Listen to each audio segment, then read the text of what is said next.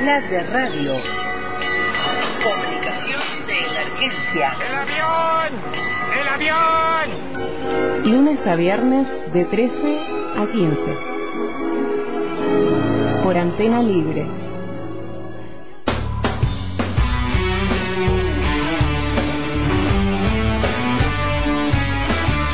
...14 con 3 minutos en todo el país... ...segunda hora de Isla de Radio... ...por suerte todavía no usamos nuestro milagro de hoy...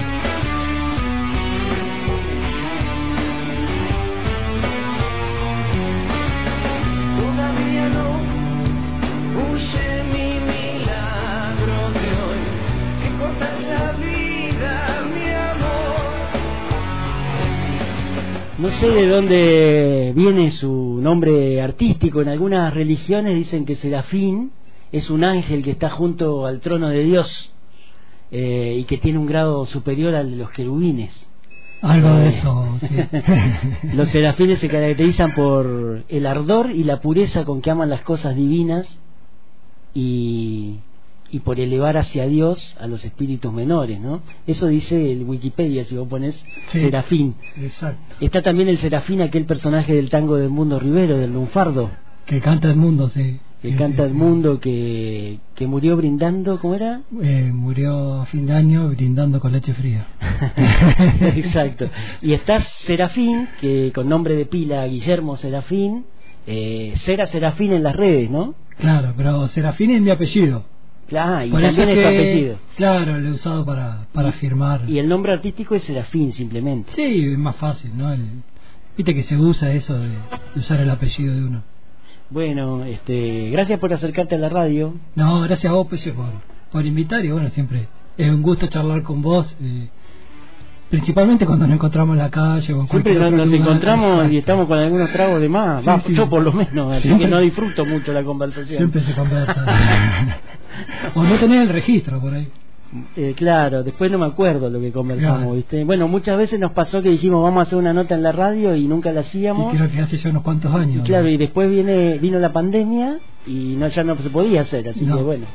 Por suerte va terminando la pandemia y estamos empezando con estas notas en vivo acá en, en la antena que siempre es mejor hablar en vivo, ¿viste? Que, que a través del, y del Zoom y todo tiene eso. otra otra cosa más más linda, me parece. Bueno, eh, y sos nacido, no sos nacido, no sos Nick de acá, ¿no? No, no, no, no, soy de la provincia de Buenos Aires, de un pueblo muy muy chiquito, una localidad, se llama Pipinas, Ah. está al sur de La Plata, a 100 kilómetros. Para que te des idea, es un pueblo que creo que desde que yo nací hasta ahora el número de habitantes se mantiene y debe ser 900, 800 habitantes. Se Mm. va, digamos, Chiquito. sí, eh, se mantiene ese, ese grupo de habitantes, pero es un muy lindo lugar. Va, suelo volver por cuestiones de, de que hay familia y amigos, Ajá. eh, una vez o dos al año, cuando se puede, y me gusta, sí, es un lindo lugar. ¿Y estás acá en Fisk, en Roca, desde, el 2001 me Ah, vine eh, a principio. Con el siglo. Me agarró, claro, me agarró la, la crisis del 2001 y instalándome recién acá, un lugar nuevo para mí. Mm. Eh, me vine en marzo y bueno, en diciembre se fue todo al, al diablo, como Sí. se dice. Antes pasaste por La Plata. Claro, estudié en la universidad en La Plata. En Bellas Eh, Artes. En Bellas Artes, sí, estudié diseño, comunicación visual. Ujú. Estuve seis años ahí eh, y anteriormente estuve otros seis años. La secundaria la hice eh, en otra localidad, en, otro- en otra ciudad que se llama Magdalena, que, que está a 70, 80 kilómetros de, de Pipinas. O sea, ya de los 12 años eh, vivía fuera de mi casa.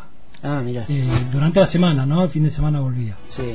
Y después ya te fuiste Ya, definitivamente. ya creo que ahí empecé mi, mi etapa de, de, ¿cómo es? De nómade.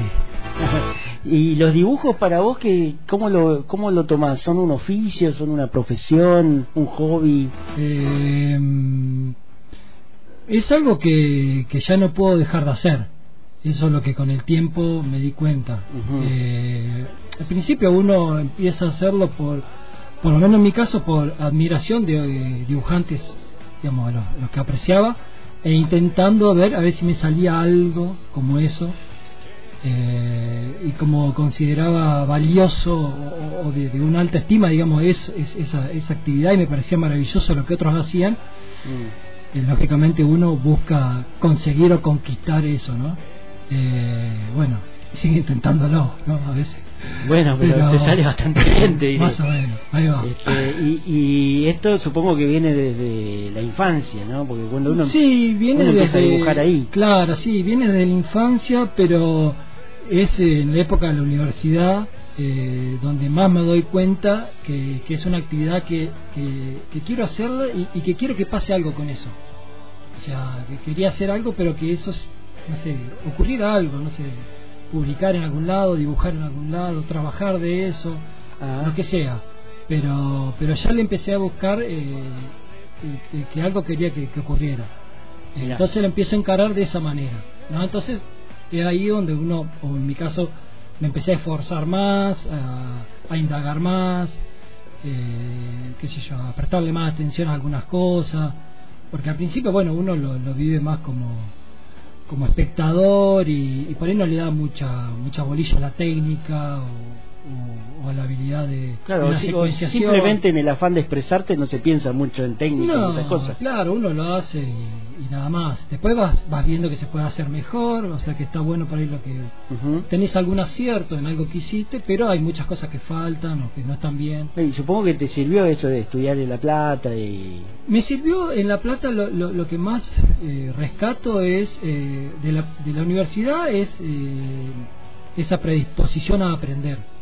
O sea, me parece que la universidad lo que más me dio eso, ¿no? E- e- Esa, eso de predisponerse a seguir aprendiendo, eh, a, a poder analizar algunas cosas, a tener un método de aprendizaje y de Mm. búsqueda de información. como, de como que la universidad te, te ordena esas te cosas. ordena, claro, un poco que por ahí, si, si no lo haces de, de esa forma académica, es muy difícil adquirirlo.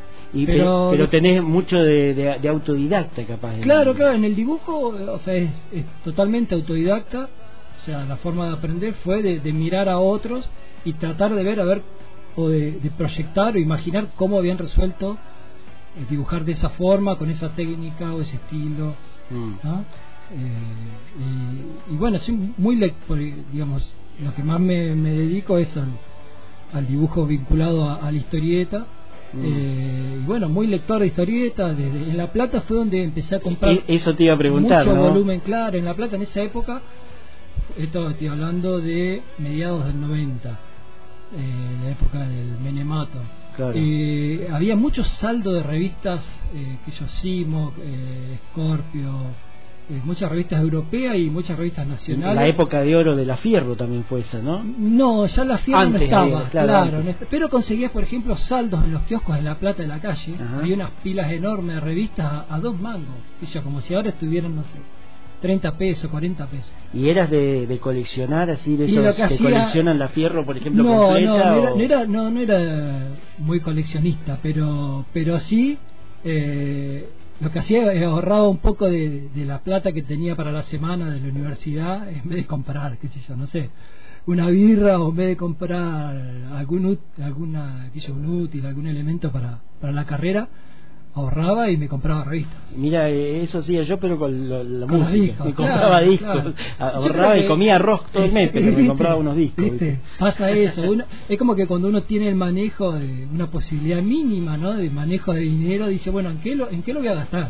Claro. ¿No? Elegir bien en qué lo vas a gastar y, y Y- creo que ahí te va marcando el hecho de que... Y, y la universidad te marca en eso, ¿viste? El estudiante universitario es experto en economía, se Sí, sí, seguro. Pero también, eh, o sea, creo que también te va eh, evidenciando que vos tenés eh, una valoración por eso en lo que estás gastando Mm. eh, alta, ¿no? Te va diciendo, ojo, vos a esto le estás dando mucha atención, te gusta, está, está bueno, así que fíjate, o sea, por ahí no es algo para abandonar a la primera de cambio y generalmente te forma y te marca el camino que uno sigue sigue después. ¿Y alcanzaste a leer los clásicos como Nippur, Sí, este, sí, sí, eso leí Tony todo de eso? chico. Eh, en, en mi casa ahí en Pipina Ah. no, no se compraba revistas, pero mis hermanos, que son más grandes que yo, eh, tenían amigos que les prestaban revistas y ahí estaba- estaban todas las de las de Columba y algunas de perfil.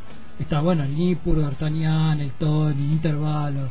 todo, todo eso. y bueno y las fierros que aparecieron en la última época Eh, así que lo primero que vi de historieta fue eso que era material de mis hermanos prestados Mm. o sea que lo tenía que mirar no con mucho cuidado porque había que devolverlo y Y, y cuando mirabas, digamos, lo- los dibujos que habían en la revista, que había unos dibujos impresionantes, ahí vos te imaginabas qué técnicas usaban, te empezabas a interesar No, por en esa ¿no? época todavía no. En esa Ah, época, mirá. eh, es más, imagínate, en esa época lo primero que hacía era muy chico. eh, miraba los dibujos. Lo que más miraba era los dibujos. Y después, como encima uno lo ve ahora y se da cuenta que era, era cierto, que, que las historietas de esa época tenían mucho texto. O sea, tenían el globo del diálogo y el cartucho de la narración. Y si te pones a mirar, es mucho texto, digamos, está abarrotada la, la viñeta de texto Eh, que era la forma en que se usaba en esa época, era más novelado y no tan secuencial. Claro, y con Eh, el tiempo como que empezaron a hacer más imagen que Y claro, porque en realidad, si las mirás bien, muchas de esas historietas, lo que tienen, es que vos le sacás el dibujo y se entiende igual. Claro. O sea, entonces como que el dibujo no tiene un gran propósito, Claro, eh. más allá del impacto visual, de, de- digamos, de, de estar graficando aquello que se está relatando en el texto, pero tranquilamente puede ser una novela literaria y se entiende perfecto. En especial me, me refiero a la que yo, Robin Hood, que es un, guionista eh, paraguayo de, de los, de los más destacados de esa época, de esa generación. Sí. Eh, y, y te pasa eso, si las agarras ahora, esas historietas, Falleció hace poquito, ¿no? falleció hace poco. Sí. sí. Y claro, bueno, buenísimo eso que, que estás contando, lo eh, la, digamos, la, la apertura hacia, la, hacia la, la historieta y hacia la imagen que dice, ¿no? Claro, Eh, Seguramente que, que considerás que la imagen también es un texto en sí misma. es que eh, empezó a ser en, la, en la historieta que vino después de esa época eh, más protagonista en el sentido de relatar la Mm. imagen por un lado eh, y que el resto se complete o vaya por otra línea con, con lo literario con no con el globito de diálogo Mm. eh, Y que tal vez el, el- el texto en la actualidad y en el futuro incluso más todavía pase solamente por la imagen más que por la palabra. tengo tengo en mis sí, dudas ¿no? porque hay, hay historietas mudas digamos es una digamos es una forma de hacer historieta que hace tiempo ya que se viene implementando y hay muy buenos ejemplos Mm. eh, muy buenos eh, actuales pero también hay muy buenos ejemplos de historietas con texto que son brillantes y con dibujo o sea la cuestión es encontrarle creo yo eh, el equilibrio eh, en- esa comunidad que tiene que tener la imagen y el texto en función de lo que uno quiere contar Hablando del lenguaje de, de ciertas historietas, las de los años 90 que estás nombrando, por ejemplo, eh, mirás esta canción, por ejemplo, de Los Redondos y no tiene el lenguaje típico de historieta.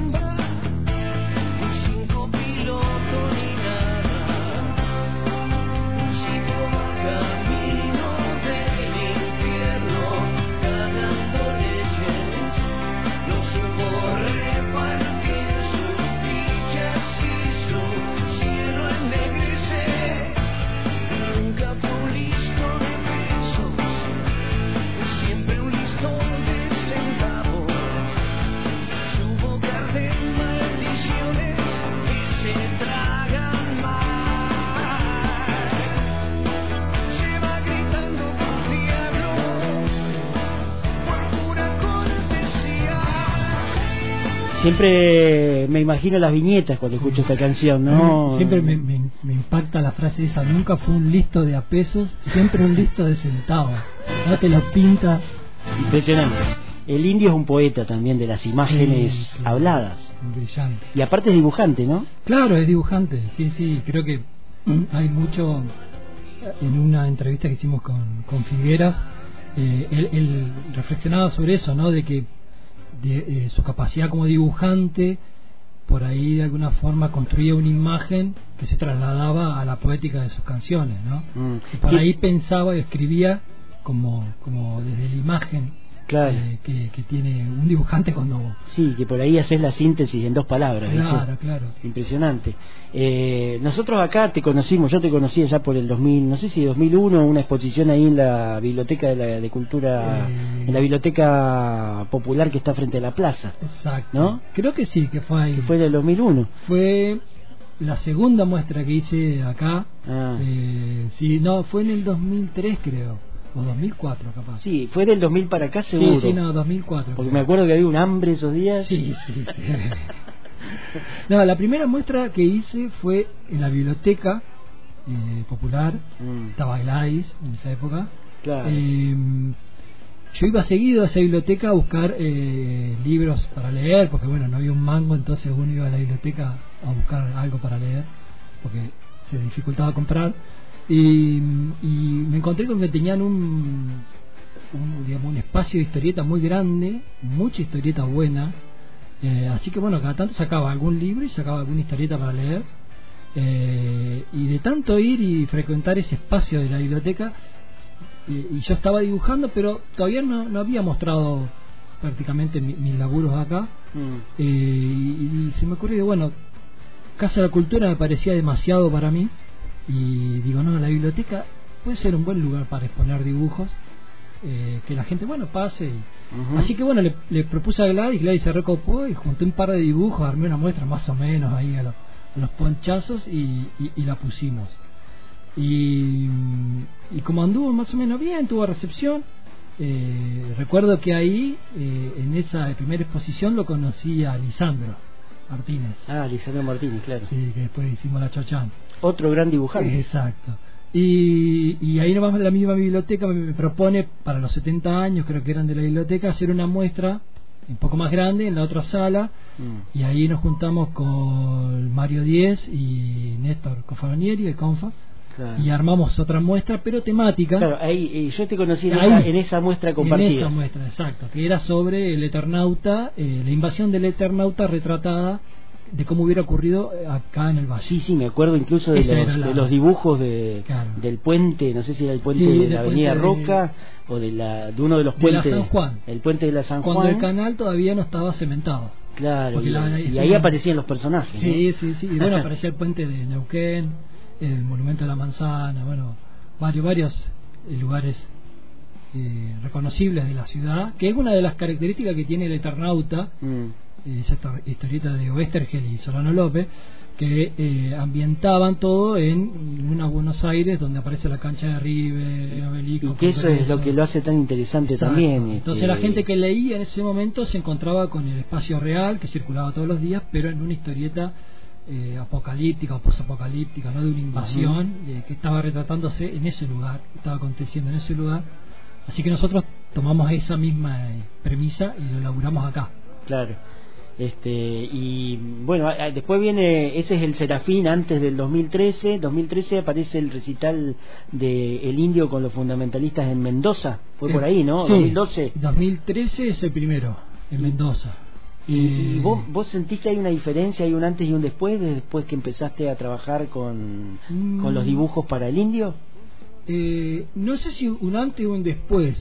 Eh, sí que para mí eh, eh, es, como te puedo decir, eh, es muy impactante y muchas veces todavía no caigo en, en- en eso, más allá de que hace ya como casi 10 años, Mm. es el hecho de, de poder estar cerca de Indio, conocerlo, ser apreciado en lo que hago por él, porque digamos si no no estaría ahí, eh, y, y- y estar en ese lugar.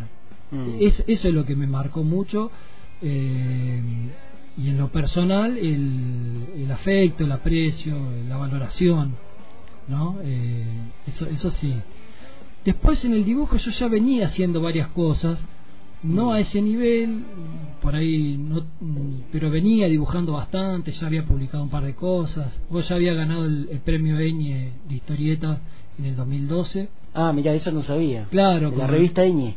Eh, Claro, en realidad es un concurso que organizó eh, la revista Eñe con Editorial de la Flor. Fue el primer concurso nacional de, de historieta, de novela gráfica, que, que ganaban, eh, te publicaba la obra editorial de La Flor, que todavía está en, en vigencia, en circulación, eh, y obviamente te pagaban. ¿no? Ah, Un mira. concurso nacional en todo el país. Y ahí ganamos con Santellán con Reparador de Sueños, que es una historieta de unas 80 páginas. Eh, o sea que yo ya había hecho. Vos ahí, te- ahí compartiste con él la historieta. Claro, porque digamos, Santellán es guionista y yo hacía la parte de, de dibujo y, y por ahí alguna otra cosita más. ¿Y has guionado también historietas? Sí, he hecho mis propias historietas, eh, así consecuencia, pero nada eh, ambicioso, nada largo, no, no un libro, digamos. Bueno, pero te digo, cuando vos publicás un dibujo tuyo en el Facebook, por ejemplo, que yo tengo acceso, cuando publicás un dibujo, este, siempre tirás una frase que te deja pensando, ¿viste? En el antes y Es el que- después de ese personaje sí. que vos ves ahí Claro. retratado. Está buena esa, Claro, porque claro, es, un uno- principio de guion ya. Es claro, es, eh, uno lo piensa desde el lado de, de las ideas. Después Mm. la idea, bueno, se plasma en un dibujo, en una frase, en un texto, o en, o en música, o en pintura, o en otras cosas. Que es un poco, bueno, uno lo va aprendiendo eh, en el camino, Mm. eh, que yo al principio uno por ahí tiene más recaudos, porque dice, no, que voy a hacer esto, y, y después le vas perdiendo un poco el temor eh, y te vas largando.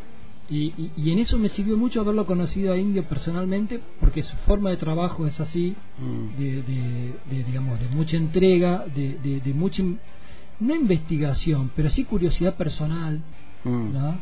Mucho Eh, interés en lo mucho que hace. interés en lo que hace. Y él dice, yo no, no, no voy a aprender, ni fui a aprender en ningún lado. Él lo- Claro. lo, lo resume muy muy bien en un, en, un, en un audio que me grabó, digamos, muy generosamente para, para una presentación que hice hace, hace unos meses, Mm. eh, que dice, habla, digamos, habla de mi trabajo y dice que digamos, él iba a decir que iba a hablar de mi profesionalidad, ¿no? de, de- de mi, digamos, de mi calidad como profesional, pero dice, pero no, dice, porque nosotros habíamos quedado que éramos amateur, eh, somos los que armamos y amamos lo que hacemos. Mm. Y me pareció genial esa definición, porque claro, es eso, uno tiene un aprecio por lo que hace, le gusta y se entrega a eso. Claro, eh, y ni siquiera lo puede medir a veces, ¿no? no, no lo puede medir y, y lo que tiene que hacer es perderle el miedo. Se va a equivocar muchas veces, como uno se, se vive equivocando, Mm. le vive pifiando, vive cometiendo errores todo el tiempo. Pero bueno, es parte de, de- la actividad de hacer y, y en el hacer te vas mejorando eh, y vas disfrutando. ¿Y cómo surge aquel primer contacto con, con el indio? Este, ¿Fue de casualidad? ¿Vos este, Sí, lo- fue, fue de casualidad porque eh, surge la posibilidad, o sea, como yo ya venía haciendo varias cosas eh, con Santellán, habíamos publicado alguna cosita en fierro, eh, algunas cosas más, es como que en el ambiente de la historieta venía haciendo algo, Mm. digamos, ya más o menos, no era no soy conocido ni era, pero alguno que otro sabía quién, que existía. Eh, y bueno, y surge la posibilidad de, de, de hacer algo eh, a través del manager. eh, hay un contacto ahí. eh, y, y bueno, él, digamos, lo primero que se le acercó fue el, el libro Reparador de Sueños Mm. y algunas otras cosas más. Eh, pero lo que quería ver bien era eh, el dibujante, a ver qué, qué hacía, quién era, como. qué Claro, el, laburos conte- hacía. el contexto de esa Claro, persona. no, no, y además, eh, qué tipo de dibujos hacía Ah, digamos que por qué lado podría aportar yo desde el dibujo algo digamos mm. entonces bueno armé yo una especie de catálogo medio rápido con distintos dibujos que ya tenía hechos con estilos diferentes él vio eso le parecieron buenísimos pero no encontraba ninguna estética ninguna forma de dibujo eh, que, que pudiera que a él le parecía que pudiera representar o, o, eh, el concepto que él eh, tenía. Exacto. O sea, la, la- la cuestión estética no era por lo que él buscaba. Entonces de ahí empecé a, a, a laburar a, a partir de bueno de, de sugerencias que me hicieron, de, de que mirara un poco más el- la gráfica que él había trabajado en sus discos solistas, bueno, solista no, con los fundamentalistas, Mm. que ella tenía en esa época El Tesoro de los Inocentes, Claro, por Correx y Perfume en la Tempestad. los tres primeros. Los tres primeros. Eh, así que empecé a mirar un poco lo que él había laburado ahí, eh, o sea, el tipo de dibujos, que, eran- que eso es todo arte original de él, o sea, todo Ah, eso lo dibujó mirá. él, lo hizo él. Ah, pensé que era del mono cuenta. no, no, no, no, o sea, en su etapa fundamentalista, todo la- el arte de, de- de- Mm. de- de los discos de indio son de indio.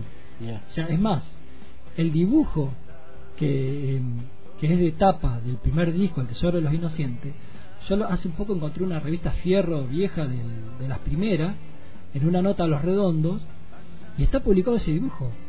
Y ya lo había hecho ahí. Ya lo había hecho, o sea, el dibujo ese es viejo. o sea, el- Bueno, de, de hecho, el primer libro, que es el delito americano, ¿cómo se llama? Escena del delito americano. Escenas del delito americano, era un escrito que el indio tenía desde los Exacto. 80. Yo lo- recuerdo haberlo leído en forma de entregas en la revista Cerdos y Cerdos Peces. y peces con Sims. Claro, Eh, sí, sí, sí, claro. sí, era algo que él... Ahí te das cuenta de esa... esa eh, eh, volvemos a lo anterior, ¿no? La entrega de uno a hacer las cosas, eh, Mm. Sé yo, sin saber bien, o sea, intentando hacerla bien, porque uno, digamos, es como que se lo toma en serio las cosas, digamos, como, como la vida misma. Pero, pero de diversificar y, dejar que la idea fluya en, en el medio que uno le encuentre o le parece que es digamos el, el más adecuado para que se exprese y tome forma. ¿no? Bueno, ahí hablabas recién, en esta última parte, estuviste hablando del indio como profesional, digamos, como el, eh, cómo labura el indio. Como laburante, Pero claro. vos lo conociste personalmente, estuviste Sí. en la casa, me contabas que estuvieron escuchando Sí, las maquetas de eh, los discos que todavía no estaban acuerdo, editados. claro de- de- del cuarto disco eh, Pajarito Dorado Muchachito y Claro. bueno y después Vos ya eh, lo tenías ahí antes claro de que ya lo habíamos escuchado las maquetas que difieren bastante después de lo que ocurre eh, en el disco final Claro, y- no, te pregunto porque viste que hay muchos mitos sobre, No, es sobre re- el indio. es una, es una cosa rara porque viste que los mitos eh, siempre se, se, se crean, este, no los crea la misma persona. No, porque una de las cosas que tienen los mitos es que las personas se mueren trágicamente, como Tanguito, como Gardel, como Gilda, qué sé yo, como Luca Prodan, si querés. Sí. Pero el indio no se murió, está vivo. Está y sin embargo creó su propio mito. ¿no? Sí, y o por se ejemplo, creó solo el mito o se creó solo, pero pero algo de él tiene que haber, calculo ahí, en, en su forma de actuar, tal vez, no sé, porque, por ejemplo, Sims dice que el indio es una de las personas más inteligentes que conoce y un gran poeta. Sí. Bueno, pero hay otra gente que no lo ve como una persona así, lo ve de otra forma, ¿no? Sí, como todas los- las apreciaciones que uno puede llegar a tener de, de las demás. ¿Y, y vos cómo lo ves? Te, te iba a preguntar. No, para mí es genial. O sea, eh, digamos, es lo, lo, lo que yo más me llevo es eso, es haberlo conocido en persona, Mm. Eh, haber podido compartir con él momentos y seguirlos compartiendo hasta, hasta la actualidad. Eh, el intercambio de, correos, de comentarios, y nada, poder estar cerca de él y ver quién es. eh, o, tener una idea más cercana a quién es y, es superador a aquello que, que uno podía imaginar de lo que fuera. ¿no? Porque viste que es un tipo que no, no, no acostumbra a dar notas, no se junta mucho con nadie, este, Es no que- se es que relaciona está- demasiado con nadie, y- claro, y, es- tiene, pero tiene un costado popular también, si vos... Es que está todo el tiempo haciendo cosas. Eso, esa es Ah. una. Digamos, es Está como- ocupado el tipo. Está todo el tiempo ocupado. Siempre está dibujando, escribiendo, haciendo música. Ah, mirá. Eh, Porque la música la hace él. O sea, después, digamos, los músicos graban o, o, digamos, o trabajan sobre las maquetas que él arma. Pues las maquetas las arma él, o sea, toca él. eh, nada, y siempre está haciendo cosas. Está mirando a ver qué está ocurriendo, eh, escuchando música. Eh, y la verdad que es un, es un gran anfitrión, por lo menos todas las veces que yo he estado con él en, en su casa, no sé, me ha pasado de ir a las 2 de la tarde y cuando querés acordar son las 9 de la noche y te- te tenés que ir porque si no es complicado volver desde Castelar hasta Capital, Claro. o sea, para, más para alguien como yo que viene digamos de lugares menos menos urbanos y menos densos, entonces es complicado salir de Castelar y volver a, a, a Capital tipo 10 de la noche, no es fácil. Para la gente que recién sintonizó la radio o en el último rato, eh, les cuento, estamos hablando con Guillermo Serafín, un artista gráfico local, dibujante, ilustrador de libros del Indio Solari, eh, de dos libros por lo menos. Dos libros. Y vamos a seguir hablando, si tenés tiempo te quedás un ratito más Sí, y escuchando también algo de música, así que vamos a una pequeña tanda, musiquita y seguimos charlando y te tiro las líneas de comunicación si, si querés hacerle una pregunta a Serafín, lo podés hacer al 2984 619660 vía WhatsApp o podés llamar también a la radio que tenemos un fijo que es 4433-672 y acá llegó un mensaje, mirá, dice Serafín, más grande que un querubín, saludos para el gran artista, dice Patricio, ¡Qué Pato! que está escuchando ahí. amigo. Así que bueno, ahí volvemos, ¿eh?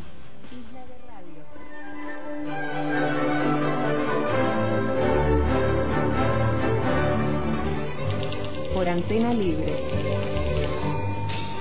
Lunes a viernes de 13 a 15. Antena Libre.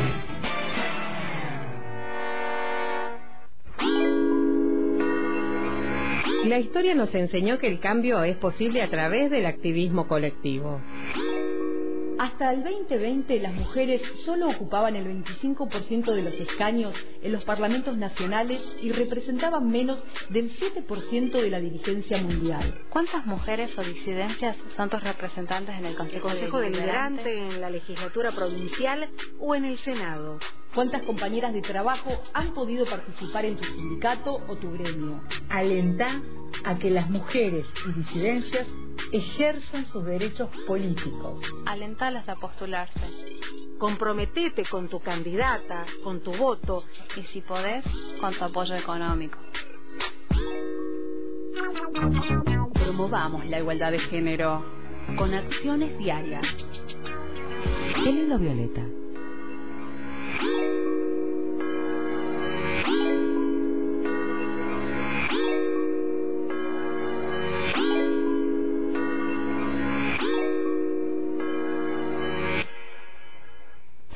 Sumate a la campaña para que las abuelas encuentren a sus nietas y nietos. Nuestro mensaje es, nadie puede vivir con una identidad falsa o cambiada. Vengan cuando tienen una duda, que los vamos a escuchar, los vamos a ayudar y por ahí tienen una familia y una abuela que los está esperando. Les espera la libertad. El tiempo corre, animate a dar el paso. Si naciste entre 1975 y 1980 y dudas de tu identidad, comunicate con Abuelas de Plaza de Mayo. www.abuelas.org.ar La Ñuque Mapu, Madre Tierra, alienta a organizarnos. Nodo de Consumo Soberano, Filquemenuco. Somos un grupo de consumidores y productores que organiza el consumo para cumplir con nuestro derecho a la soberanía alimentaria. Porque elegir qué comer es soberanía.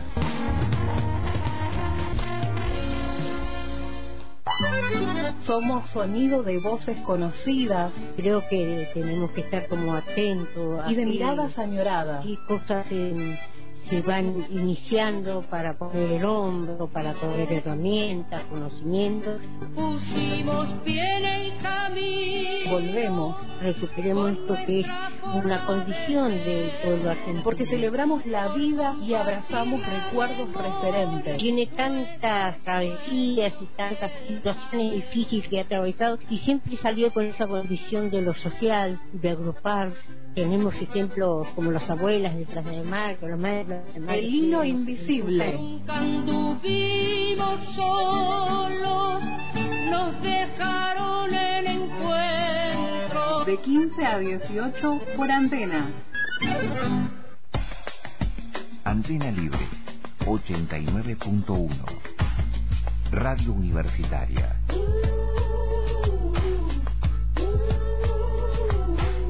La opción de un mensaje distinto.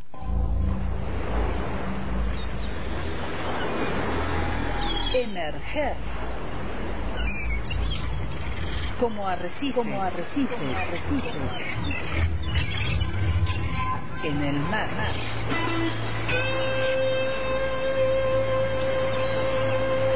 De Radio.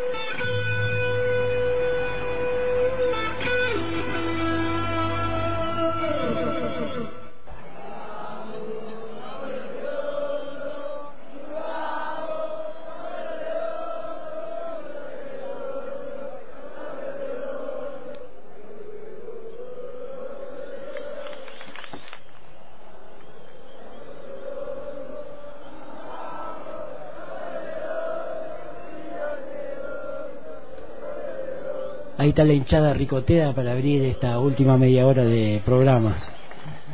Desde algún inédito ahí grabado en cinta.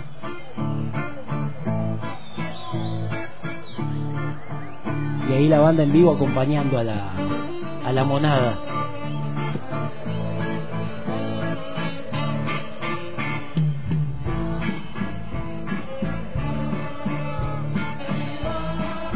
Nos están escuchando desde Esquel, nos dicen que por ahí se entrecorta la, la transmisión en el streaming.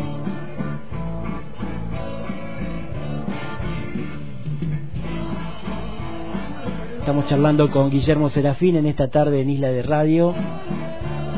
Le agradecemos que se haya acercado a la radio. Y acá me llega otra pregunta de Santiago. Eh, Serafín, mira, me dice, ¿cómo ves el presente actual y futuro de la historieta en el Valle de Río Negro? Eh, qué pregunta. es difícil hablar de esas cosas, ¿no? del pasado, del presente. Es como amplia, ¿no? La, la, pregunta. Claro, porque es como que si uno se tuviera que hacer cargo de, de una gesta que es general, ¿no? Ah. Eh, eh, en general, creo que vamos a, vamos a llevarlo a, al tema más, más país, para no meternos tanto en lo local. Eh, digamos, la historieta me, me, da la sensación a mí, por ahí capaz que pasa eso, que uno conoce una faceta y desconoce otra, mm. y, y, por ser uno el que está fuera de ese ámbito, dice, no, que la historieta, vamos a poner, ¿no?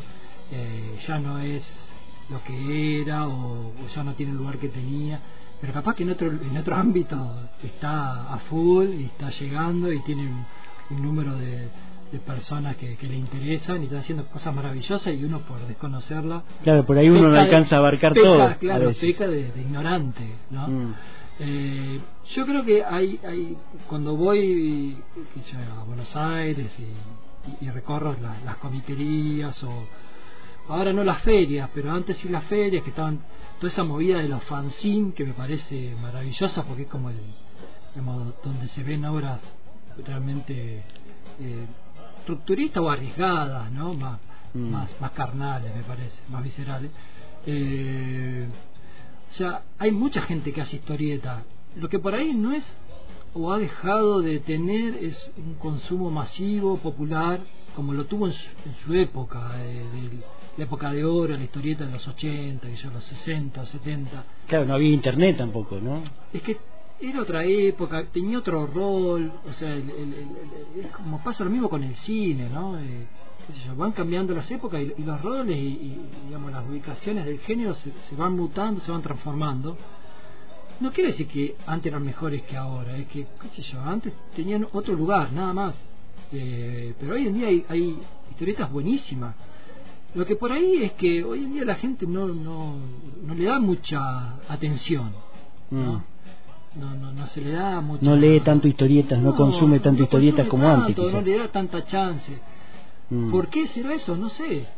Y es como, la, tal vez sea una razón parecida a, a, a, la de por qué la gente no escucha tanto radio como antes, ¿no?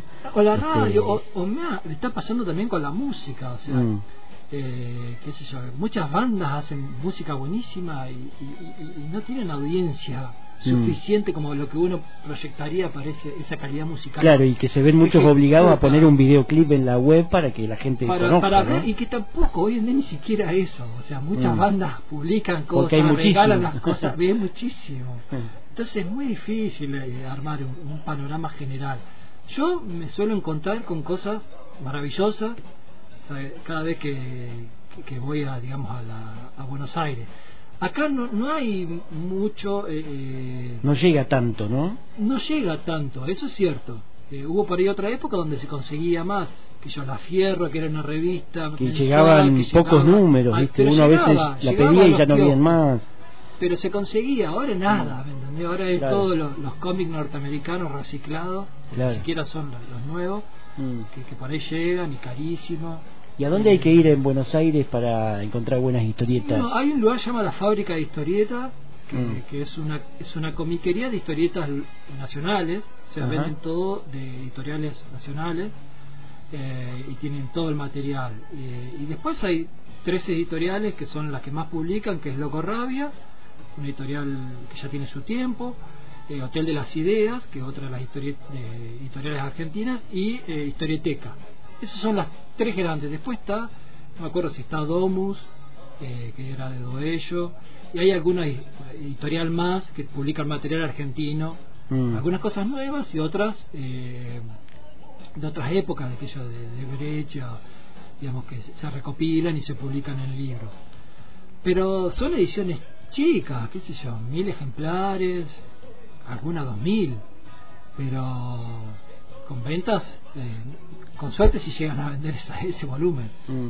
Hablando un poco de esto, de, de esta cuestión generacional, ¿no? De que antes se leía más historietas que ahora, quizás y todo eso, y se escuchaba la música de otra forma diferente a, a cómo lo hacemos ahora. Eh, el año pasado yo estuve entrevistando a Natalia Bericat, acá en la radio, que estuvo en, en Fisque presentando un libro, una novela eh, que escribió ella que se llama Malparidas, y ella también es escritor, es una escritora marplatense, eh, docente y también columnista de algunas revistas como La Sudestada Claro. y creo que fue en Sudestada que escribió una columna que se llama La vida es este no la, la irrupción de la imagen o algo así eh, que habla de- del libro La vida es una misión secreta y que mm, eh, me llamó la atención porque viste que a veces el indio es la figura convocante no en, el caso es- de es la libros. es la figura convocante, es que y en el caso de Natalia Bericat ella lo que hace es eh, decir que bueno la vida es una misión secreta habla de del trabajo de dos artistas un trabajo conjunto no Eh, como que la imagen tiene mucha importancia. Y esto me decía mira Sí, me gusta mucho el rock, este, y mi papá siempre me regalaba cassette, entonces yo a veces me leía y grababa encima del cassette, y bueno, arranqué escuchando Rolling Stone, después bueno, empecé a escuchar Los Redondos, y siempre fui del, del palo del, del, del rock nacional, y sí, esto de rebobinar el cassette, de bueno, a veces a veces le cuento a mi hijo que él va, pone Spotify y ya está, ¿no? Yo a veces esperaba que pasaban el tema en la radio que me gustaba y le poníamos los papelitos atrás de los cassettes para que poder grabar. Y bueno, eran todas cosas que ahora las contás y parecen de, de- de otro mundo, pero bueno, son parte de nuestra generación. y entre las últimas reseñas que, que vi por ahí estaba la del libro del Indio Solari junto a Serafín que es la vida es una misión secreta que me llamó la atención que que vos este, decías que era un libro conjunto de dos artistas no eso me gustó. Sí, en realidad yo a Serafín no lo conocía hasta que salió el libro del indio, que me parece un material artístico impresionante, porque realmente hay un trabajo, el- el- la reseña se llama La vida es una misión secreta, la irrupción de la imagen. Y realmente irrumpe la imagen de la poesía y del dibujo, y fue un poco descubrir a Serafín, y me parece que más allá del protagonismo del indio, que yo es una- uno de los, mis poetas, si no mi poeta preferido, eh, me parecía que era necesario reivindicar el trabajo de, de Serafín, que quizás no es tan conocido, es un dibujante del interior y está buenísimo que la gente lo conozca el trabajo por algo, el indio lo eligió también, ¿no? Para hacer este trabajo hermoso, que realmente es un trabajo colaborativo, porque si bien él, la base del libro son los poemas del indio y sus canciones, él hizo un trabajo de interpretación, me parece increíble. Eh, o sea, se puede leer las dos cosas, leer la imagen y la palabra en el mismo momento.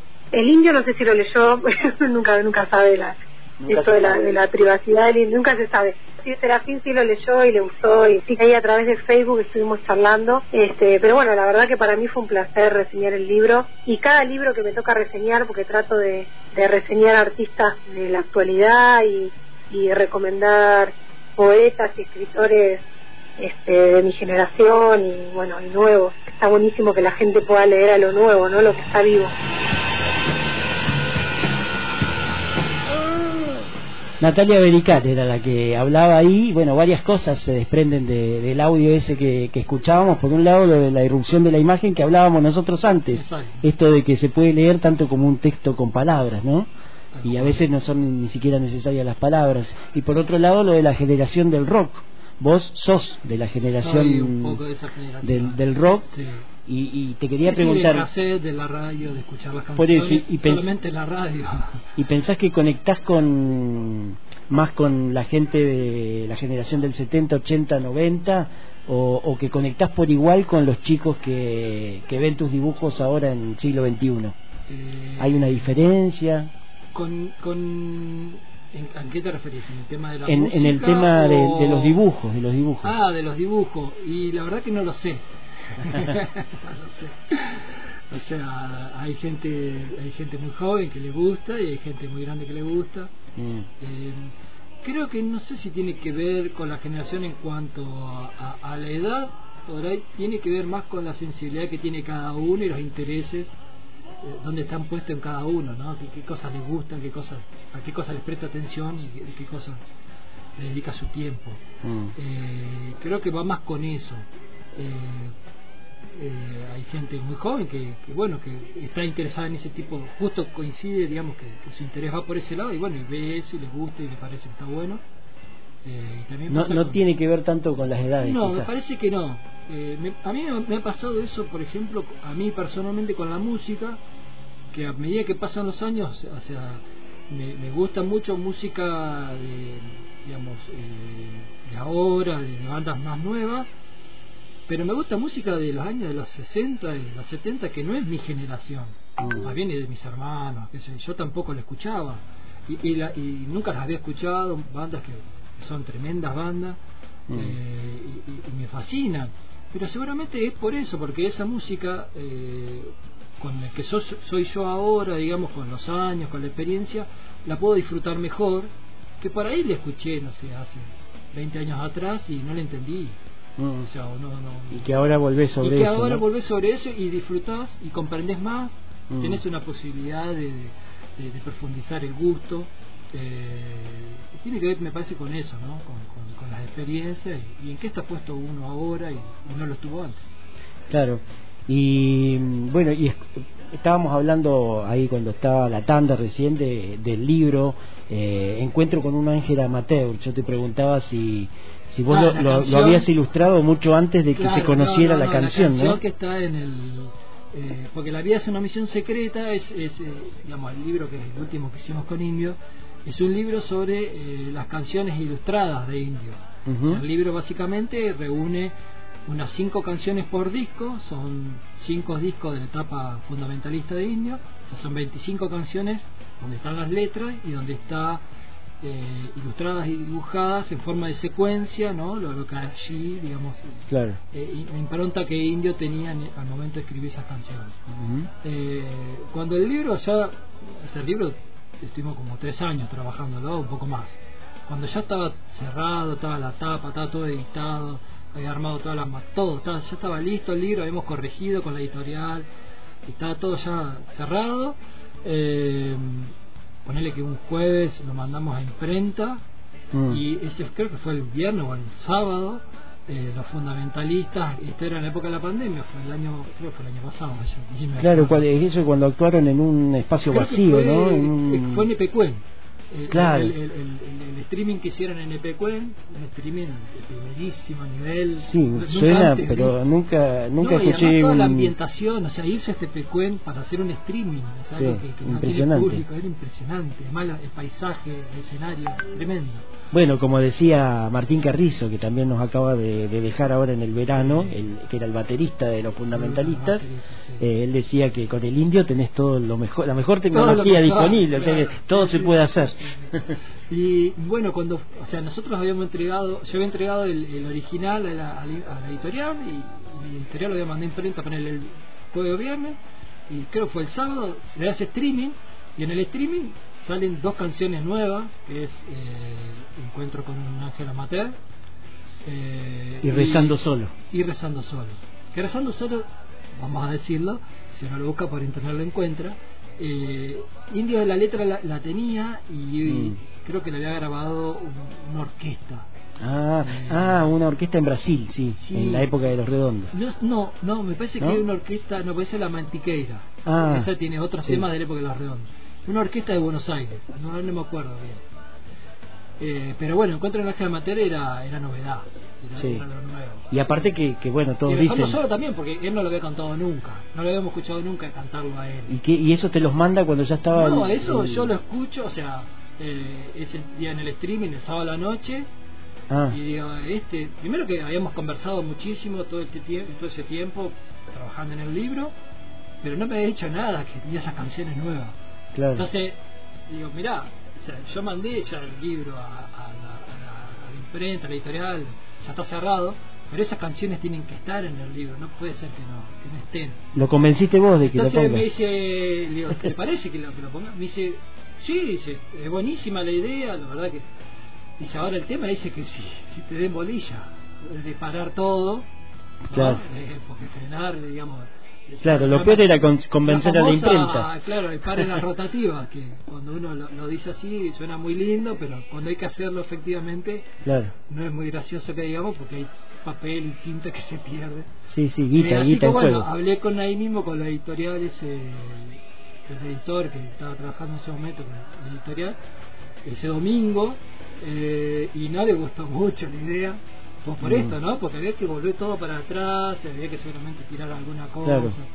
Eh, pero bueno estuvimos charlando durante el domingo y bueno se dio cuenta de que sí que valía la pena eh, realmente incluir esas dos canciones en el libro ¿no? porque eran canciones que no están en ningún disco eh, que no, no se, no- no se editaron ningún disco ni tampoco se conocían hasta ese momento cantadas por indios así que así que estuvo bueno Y es una forma también de despedida, dicen, del Indio Solari, ¿no? Por lo que dice la letra, sobre todo. y algunos lo han tomado así en ese momento pero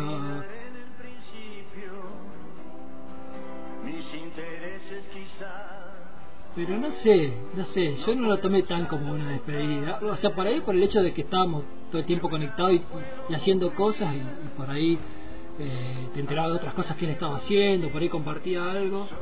Eh, y vos decís, esto no es una despedida porque él está activo a full.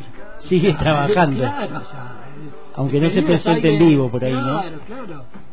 La traición duele hacia atrás, no sabe cuándo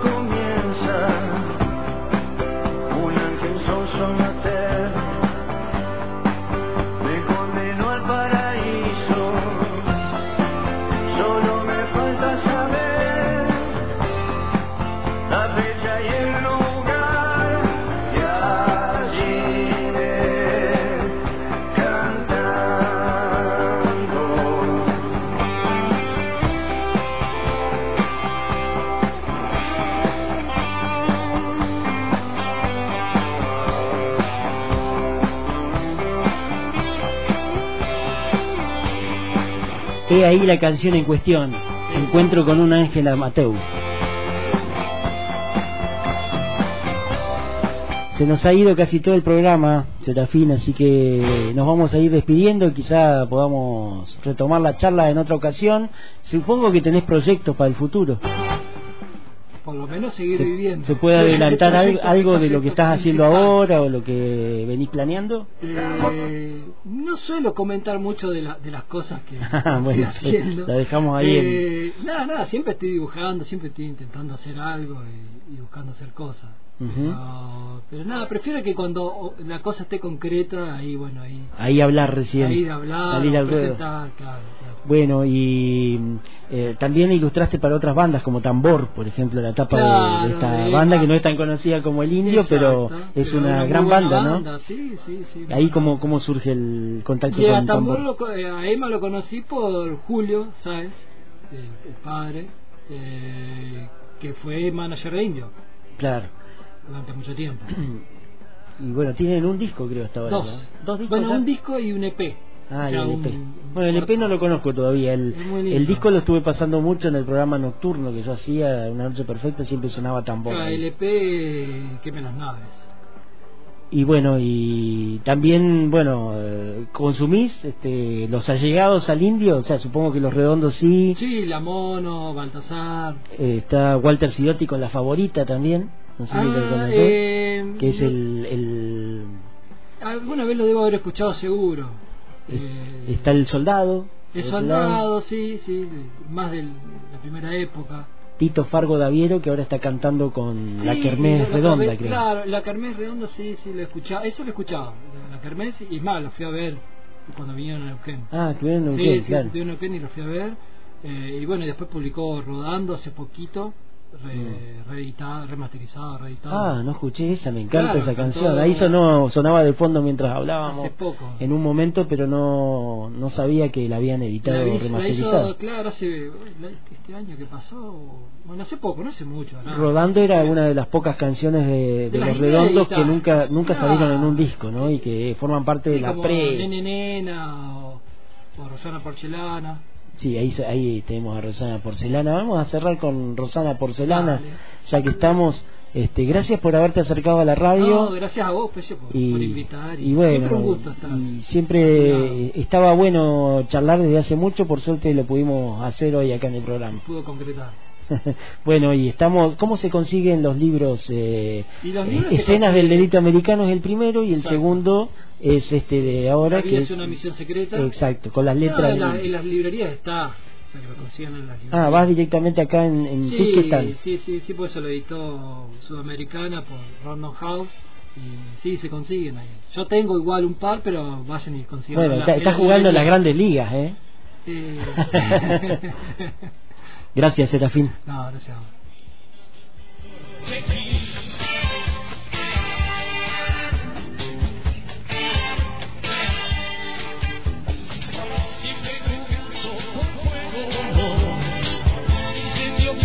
Y nos vamos yendo de este programa de hoy con un inédito de Los Redondos, Rosana Porcelana. Estuvimos charlando con Guillermo Serafín en esta tarde. Nos encontramos mañana en Isla de Radio. Chao.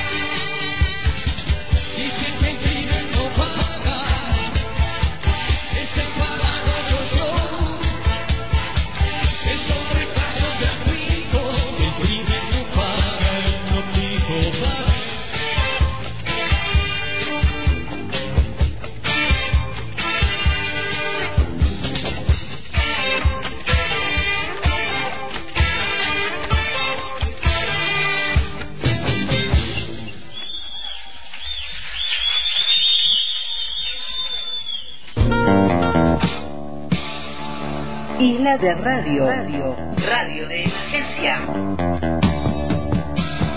Antena a la tarde desde la.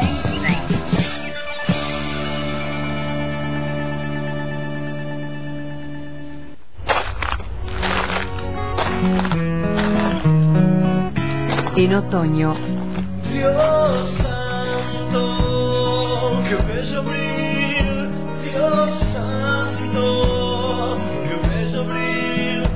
89 decimal 1 megahertz. que bello abril, sos vos. De la banda de frecuencia modulada. Nos pasan tantas cosas en la vida que si aparece el sol hay que dejarlo pasar. Antena libre. Otra vez, Suena en el paisaje del sur. nunca más soledad.